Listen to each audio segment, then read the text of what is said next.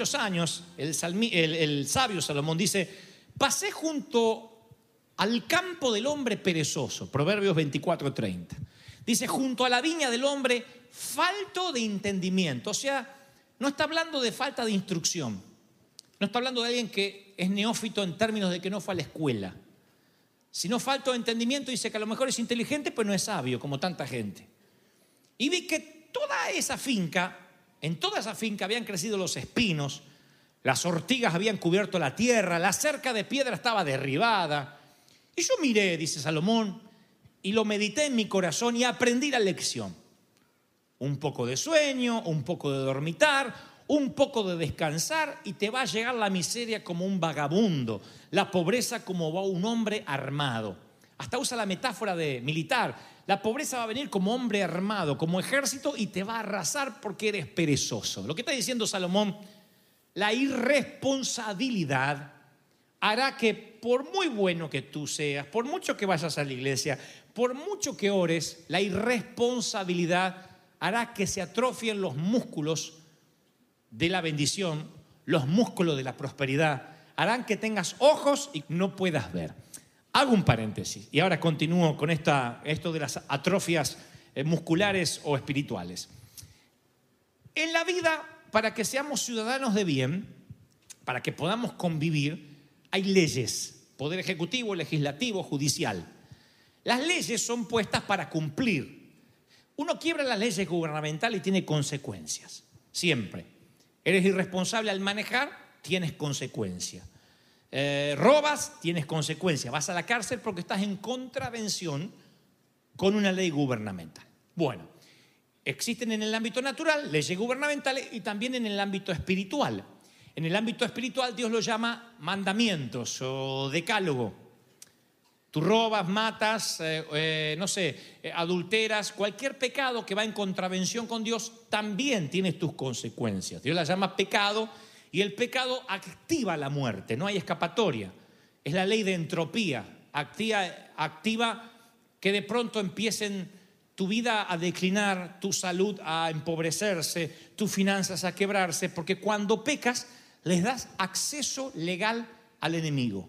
No es que Dios te fulmina con un rayo, Dios no está esperando castigarte. Simplemente Él quita su protección y te pones bajo la legalidad del enemigo. Tienes problemas. Después de las leyes gubernamentales, y de esto alguna vez hablé, están lo que se llaman las leyes irrefutables, que están por encima de las leyes gubernamentales. ¿Qué son las leyes irrefutables? Bueno, por ejemplo, las matemáticas es una ley irrefutable, es una ciencia exacta. No se puede cambiar con un comunicado, con un discurso presidencial. Son las leyes de la naturaleza, no puede ser alterada. Las leyes de la física, por ejemplo, no pueden ser cambiadas. O sea, la Corte Suprema mañana dice que la ley de gravedad ha sido abolida, pero yo vengo acá y la ley de gravedad funciona. Ojalá fuera solo para el CD, funciona para algunas partes del cuerpo también. La ley de gravedad funciona y eso es algo que no le compete al hombre. Son leyes irrefutables, son exactas, no pueden ser cambiadas por ningún hombre. Entre esas leyes aparecen muchas de ellas que yo les llamo principios, como por ejemplo la fe. No importa quiénes sean tus padres, dónde naciste, cuál es tu raza, la fe funciona para todos.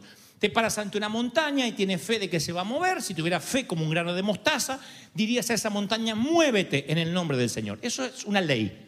¿Funciona para todo? Funciona para todo. Tú dices algo como, ¿me estás diciendo, Dante, que yo puedo no creer en Dios y aún sí tener fe? Sí. Si dices, yo tengo fe de que voy a tener las varices de mamá, yo estoy segura, porque me duelen las piernas, no estoy parada, yo voy a morir de varices, voy a morir de varices, te vas a morir de varices. No hace falta ser profeta para eso, lo has promovido en fe. Lo que temes te sobrevendrá. Si dice, me parece que voy a chocar, voy a chocar, voy a chocar, ay, voy a chocar, voy a chocar, viene un chinito y te choca. Eso es así. Funciona. Es fe. Es un principio. Puedo predicarle sobre la fe, pero el punto es, es un principio, es una ley espiritual. Otra ley, la honra. Uno siembra honra y cosecha honra. Así funciona. Dice, hijos, Efesios, obedeced a vuestros padres porque esto es justo. Honra a tu padre y a tu madre, que es el primer mandamiento con promesa. O sea, hay otro mandamiento que dice, no robarás. ¿Y qué hay de premio? Nada, que no vayas a la cárcel, Sonso. No matarás. ¿Y qué hay de premio? Nada. Lo haces y punto. Lo haces o te friegas. Y acá dice, no, honra a tu padre. Esto sí hay un premio. El único que tiene promesa o premio para que te vaya bien y seas de larga vida sobre la tierra. O sea que hay un secreto de longevidad. Y que no tiene que ver con tus padres, sino contigo. No importa si se lo merecen o no se lo merecen. Quieres garantizar tu salud y tus años en la tierra y tu destino, honra a tu padre y a tu madre. Es un principio que funciona. Y otra vez, funciona para el creyente y para el que no lo es. Hasta ahí soy claro, sí o no. Otro principio, porque yo me anoté unos cuantos para que vean que están ahí, que funcionan, que no hace falta ni, ni orar por eso. Cubrir la desnudez de alguien en términos metafóricos. Miren, cuando uno expone la desnudez de alguien, está violando una ley espiritual. Yo prefiero equivocarme por honrar de más o a quien no se lo merece que equivocarme por deshonrar a alguien que Dios ungió. Yo no toco a los ungidos. Así los vea metiendo la pata, que se arregle con Dios. ¿Qué me voy a poner yo en juez? Si apenas puedo con mi vida para ocuparme a ver lo que hace el otro. Eso es un principio, cubrir la desnudez. Uno más, las finanzas, otro principio. Es pérdida de tiempo hablar de cómo prosperar. Cuando Dios dice, el diezmo de la tierra, la simiente del fruto, es de Jehová. El que siembra escasamente, segará escasamente. El que siembra generosamente, segará escasamente, generosamente. O sea, principios que funcionan, seas cristiano o no. El sol sale para buenos y para malos. Siembra la tierra un degenerado, un pedófilo, un abusador o un hombre de familia y a ambos les viene la cosecha.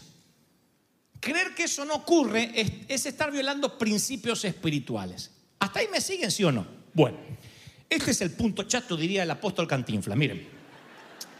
Entonces, esto me lleva a la conclusión que tantas veces arribamos juntos. Yo puedo orar por mi matrimonio, pero no me exceptúa de la responsabilidad de ser un buen cónyuge, de no violar los principios. Yo puedo orar por mi familia, por mis hijos, pero no me exceptúa la responsabilidad de no hacerlos enojar, airar a mis hijos. Yo puedo orar por mis padres, pero no me quita la regla de honrarlos. Orar por la finanza no evite, no evita que yo tenga que sembrar si quiero cosechar. Yo puedo orar para que me desaparezca la deuda, pero esto no me quita la responsabilidad del principio no le debas a nada a nadie. Si yo no le digo esto a la congregación, nos vamos a transformar en una iglesia donde a mí me consta, yo he estado allí como predicador, como congresista o congregante, donde la gente trae sus tarjetas de crédito y le pone aceite arriba y las unge en el nombre de Jesús, en el nombre de Jesús para que se pague. No se paga. De verdad. Creer que porque le ungiste la computadora no va a tener que trabajar y la tesis se va a hacer sola es una tontería, pero yo la creí. No te estoy diciendo algo desde el intelectualismo asumido. Yo fui adolescente, iba a la secundaria y yo decía, Señor, yo los domingos estoy en la iglesia, canto en el coro y sirvo al Señor. Y mañana tengo un examen. Yo me ocupo de las cosas tuyas, tú te ocupas de las mías. Decime si no suena espiritual. Y el otro día yo iba y estudiaste Gebel, ¿no? Y yo tengo un Dios más poderoso. No me ponían un cero, me ponían la bicicleta, dos cero.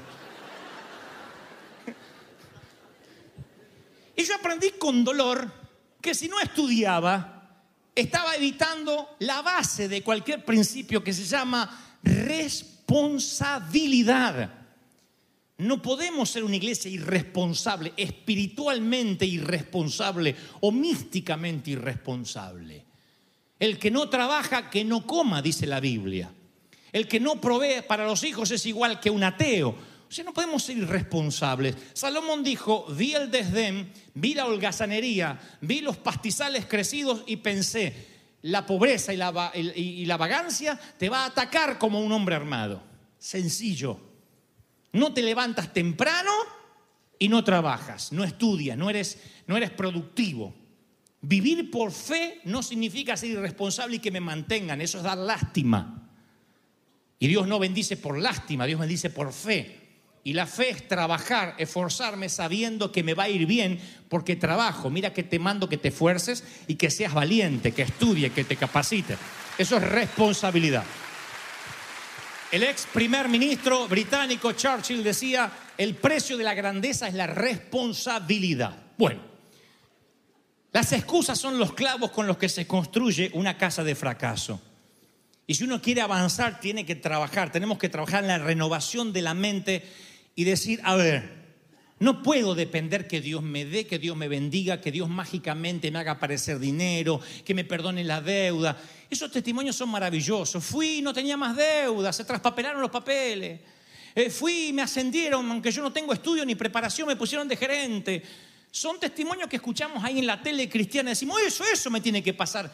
Lo más probable es que no te pase. Miren qué pastor que tiene alentador hoy uno tiene que decir, a ver, este año yo tengo que ser responsable de mi vida, responsable de mi actitud, responsable de mi finanza, de mis decisiones.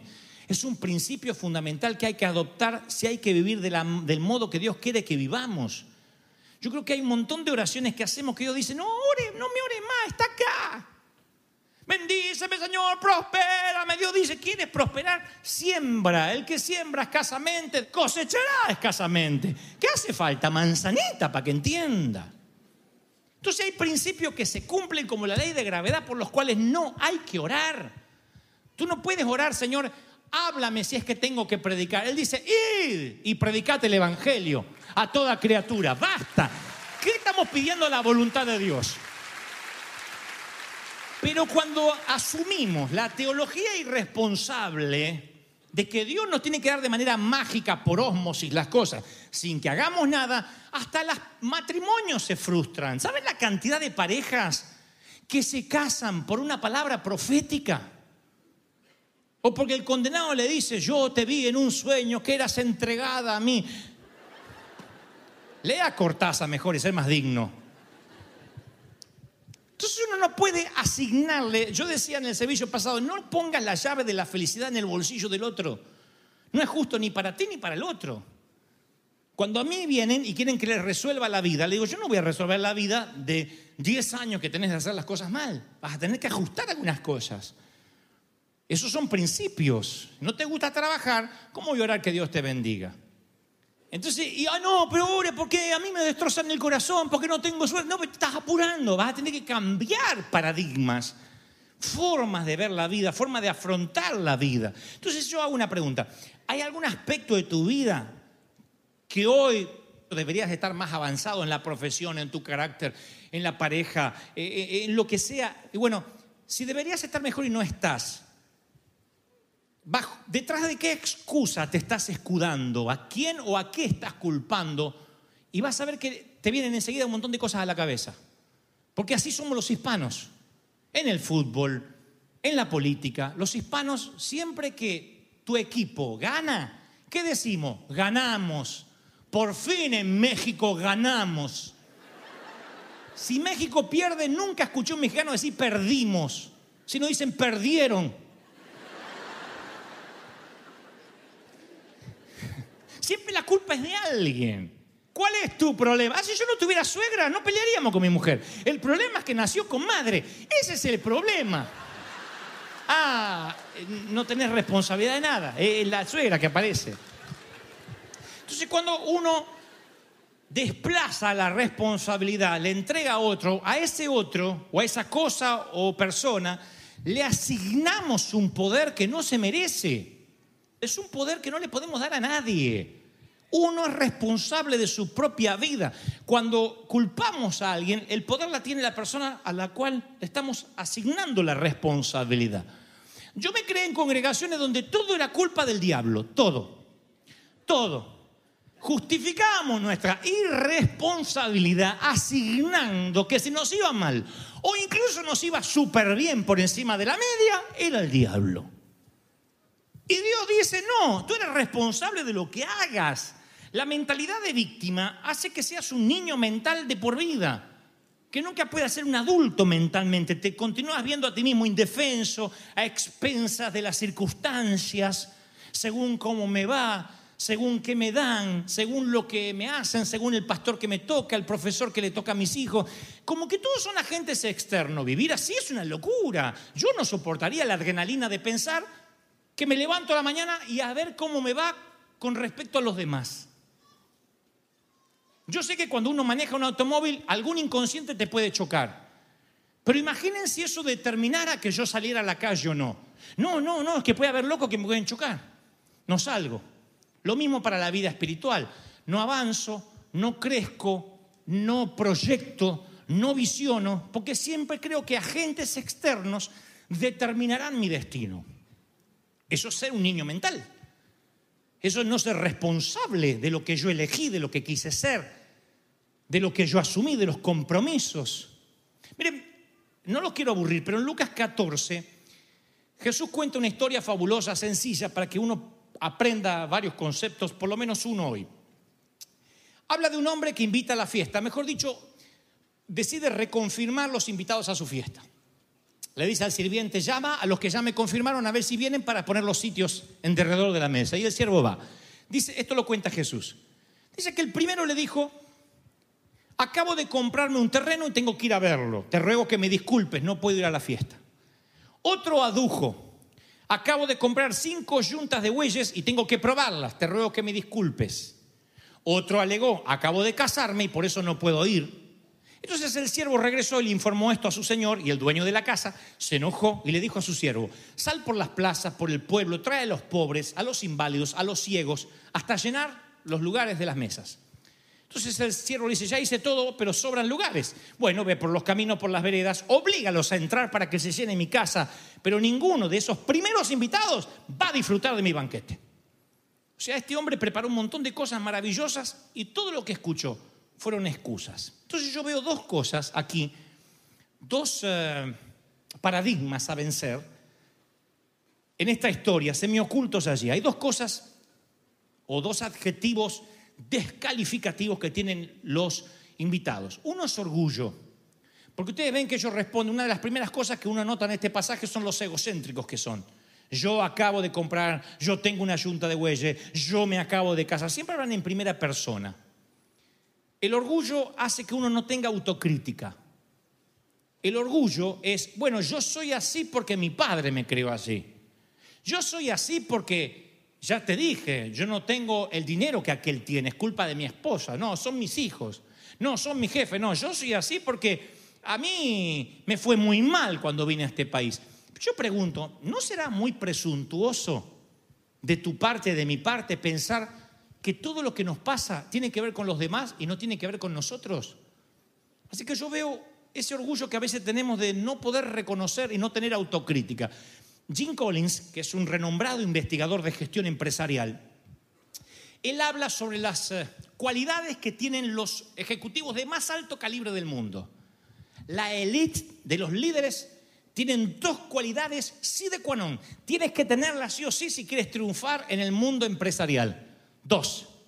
Tú dirás capacidad de trabajo, intelectualidad. No, no, no, no. Son dos cualidades que aparecen en las escrituras. Y aún los que lideran la lista de la revista Fortuna los primeros en mantenerse en el pináculo del éxito, estamos hablando de éxito financiero, convengamos, tienen dos cualidades. Una es, dan crédito a los demás y tienen un gran poder de autocrítica. Por eso crecen. El dar crédito a los demás hacen que los que están alrededor se desarrollan, se rodean de CEOs, de gerentes, de gente más inteligente que ellos, a los cuales les asignan trabajos que él no puede hacer y entonces crecen como lote, como compañía. Y después autocrítica, cuando cometen un error no lo vuelven a cometer más porque dicen, ¿qué hice mal? ¿En qué invertí? Uy, invertí en lo equivocado en la bolsa, me tengo que sacar los pies de Wall Street por un tiempo. Hacen una reingeniería estudios de inteligencia para ver dónde invertir mejor. Tienen autocrítica. Sin autocrítica meten la pata. Eso es lo que tienen los grandes líderes. Autocrítica. Entonces, cuando hay gente que no tiene autocrítica, es tremendo. Porque yo he hablado con gente con cara de ser bautizado en limón, amarrado, que se me sientan por ahí. No acá, acá justo todos los alegres lo tenemos hasta ahora, pero a las nueve tengo uno que se me sienta así. Y yo le digo, mira, sos un líder, trata de cambiar la cara, porque la gente te ve. A mí me revienta lo que tienen cara seria, dice. Él se cree, él se cree que es Heidi. Él está convencido. Y no puede ayudar. No hay peor ciego que el que no quiere ver. No se lo puede ayudar. Porque no tiene capacidad autocrítica. Eso en la vida es fatal. Es fatal. Yo escucho predicadores que no se dan cuenta que la, que la congregación se le está durmiendo. La esposa de él duerme. y el tipo sigue y sigue y predica y predica. Yo sé que ya llevo dos horas, aleluya, y la gente está... Y no se da cuenta el tipo. Alguien le tiene que decir, no tiene abuela el hombre. Tiene que decirle, hey, estás durmiendo, despiértese. Dan ganas de decirle, tú lo dormiste, tú lo despiertas, viejo. Así que yo veo orgullo en estos muchachos que no van a la fiesta. ¿Y qué veo después? Falta de respeto, porque estos tipos habían sido invitados y habían aceptado la invitación. Por eso se enoja el anfitrión. Convengamos que el anfitrión no es un señor feudal que dice fiesta mañana y todo el mundo tiene que venir. Manda reconfirmar. Noten lo que el Señor nos trata de decir. Es gente que confirmó que iba a estar y ahora se retractan. Uno dice, es que me caso. ¿Qué? ¿No sabía que te ibas a casar ese día cuando te invité a la fiesta? Otro dice, me compré una yunta de bueyes, ¿no lo podías comprar después sabiendo que tenías que ir a la fiesta? Uno dice, me compré un terreno, justo el día de la fiesta te compraste un terreno y si el terreno está ahí no va a volar, lo podés ver mañana. Son excusas. Excusas que los hispanos, y me incluyo porque tengo autocrítica también, usamos todo el tiempo, decimos sí para no ofender. El comprometernos y no cumplir con la palabra comprometida, la Biblia dice que hace que el anfitrión se enoje e invite a otros en su lugar. Entonces yo veo la historia de Jesús y veo gente orgullosa y gente irresponsable, que ante el error no reconoce, metí la pata. No hay uno que diga, ay, claro, me comprometí. No, no, no, no, ese día tengo otra cosa. Como si nada. Y esa irresponsabilidad nos puede hacer parecer muy místicos, pero al final de la vida vamos a terminar en ruinas. Mi querido, nadie puede vivir por nosotros. Cuando vivimos exonerándonos de culpa y culpando a otro o a factores externos, responsabilizando, responsabilizando perdón, a otros de nuestros fracasos y nuestra eh, felicidad, no es justo para nosotros ni es justo para esas personas a las cuales responsabilizamos. Yo no soy un pastor que me gusta la drogadependencia pastoral. Tengo terror de haber sido pastor de una iglesia irresponsable como la que yo me crié. Una iglesia donde no nos mandaron a estudiar, donde todo era pecado, donde la intelectualidad se miraba con espíritu de sospecha, con aquel que leía un libro secular. ¿Leíste un libro secular? ¿Y, cómo no vas a leer libros seculares si uno tiene que leer de todo? Libros empresariales, poéticos, prosa, poesía, todo. Entonces cuando uno le pierde el miedo al mundo, porque si Dios hubiese querido eh, ponerte asépticamente como un niño de burbuja, nos llevaría a Neptuno hasta que Él viene a buscarnos. Pero si nos deja viviendo en la tierra es con un propósito. El propósito es ser responsable para que los principios irrefutables se cumplan en nuestra vida. Entonces, nadie tiene que pedir oración por prosperidad si no está diezmando y no está ofrendando y no está sembrando. Tú dices, ¿cómo voy a sembrar si no tengo plata? No, no tienes plata porque no siembra. El huevo y la gallina. Nadie tiene que pedir oración. Venga, pastor, óreme, venga a la clínica a orar. Y no es que no querramos ir. Hay 10 pastores que podrían ir. Pero yo quiero apuntar a una iglesia que sepas que la Biblia dice, y estas señales seguirán a quién. ¿A quién? ¿A quién? ¿A quién siguen las señales? ¿A los pastores o a los que creen? A los que creen. Entonces, mi querido, el mismo Dios que tengo yo es el mismo Dios que tienes tú. Pero convengamos, responsabilidad es que las mismas 24 horas que tengo yo son las mismas tuyas, los mismos 7 de la semana son los mismos tuyos. Todos estamos en igualdad de condiciones. Todos nacemos de los ranchos, de los caseríos, de las vecindades. A menos que acá algunos hayan nacido en cuna de oro, después me firma la Biblia. Lo demás, de donde venimos, había olor a pata porque te bañabas una vez a la semana. De ahí venimos. ¿Por qué algunos nos va bien y a algunos nos va mal? Por la sencilla razón que los principios funcionan para todo, pero hay algo que se llama responsabilidad. Si eres responsable, Dios te bendice. Si crees que Dios habló, vamos, celebra al Señor de Señor y el Señor, tú has hablado con tu pueblo hoy. Aleluya. En el original griego, victoria y víctima tienen la misma tres letras al principio. Las letras latinas, vic, victoria o víctima. Casi el mismo prefijo, victoria y víctima, vic. La diferencia es de qué lado estás. De aquel vencedor o del vencido. Y eso te hace víctima o vencedor. Tener victoria o ser víctima. Y yo no quiero vivir como víctima. Y nuestra iglesia no va a ser una iglesia víctima. Vamos a llorar con los que lloran, reír con los que ríen, pero no queremos tener una mentalidad de víctima. Nos hacen, nos dicen, nos atacan, nos persiguen, nos echan. No, es más poderoso quien está con nosotros que todos los que quieran rodearnos.